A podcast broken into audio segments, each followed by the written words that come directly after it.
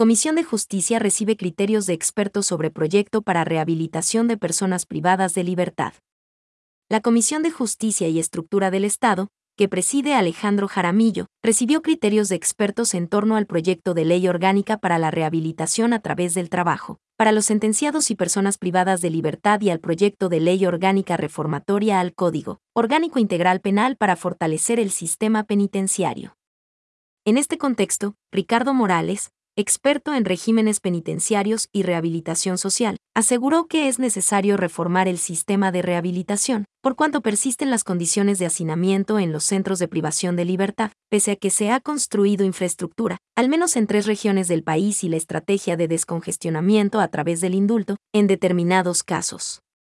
aseguró que el problema no necesariamente está en la falta de centros de privación de libertad, sino en el inadecuado manejo del sistema penitenciario por parte de quienes han dirigido el Servicio Nacional de Atención Integral a Personas Adultas Privadas de la Libertad y Menores Infractores, SNAI.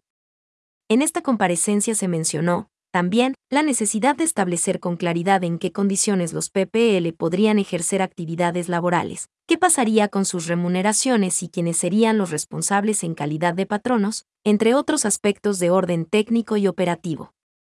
De su lado, Daisy Terán, experta en normativa laboral para el sector público y privado, consideró que primero se requiere reflexionar qué se quiere alcanzar con este proyecto de ley y cómo se va a sopesar el trabajo de los hombres y de las mujeres, que requieren condiciones diferentes.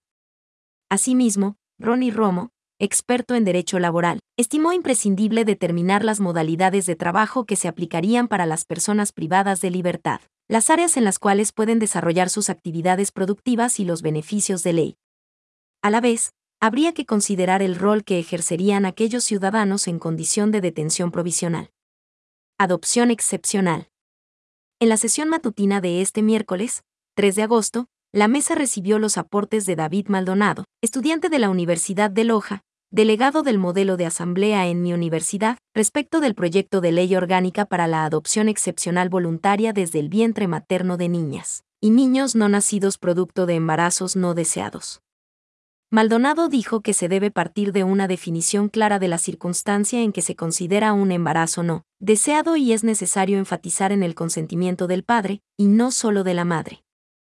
Igualmente, subrayó que es indispensable que en todo el texto de esta ley se garantice el principio del bien superior del niño. Es importante, además, tomar en cuenta los plazos mínimos que toman los procesos de adopción en Ecuador, a fin de articular la normativa a la realidad que viven las parejas que tienen interés en la adopción de niños y niñas, en este caso no nacidos.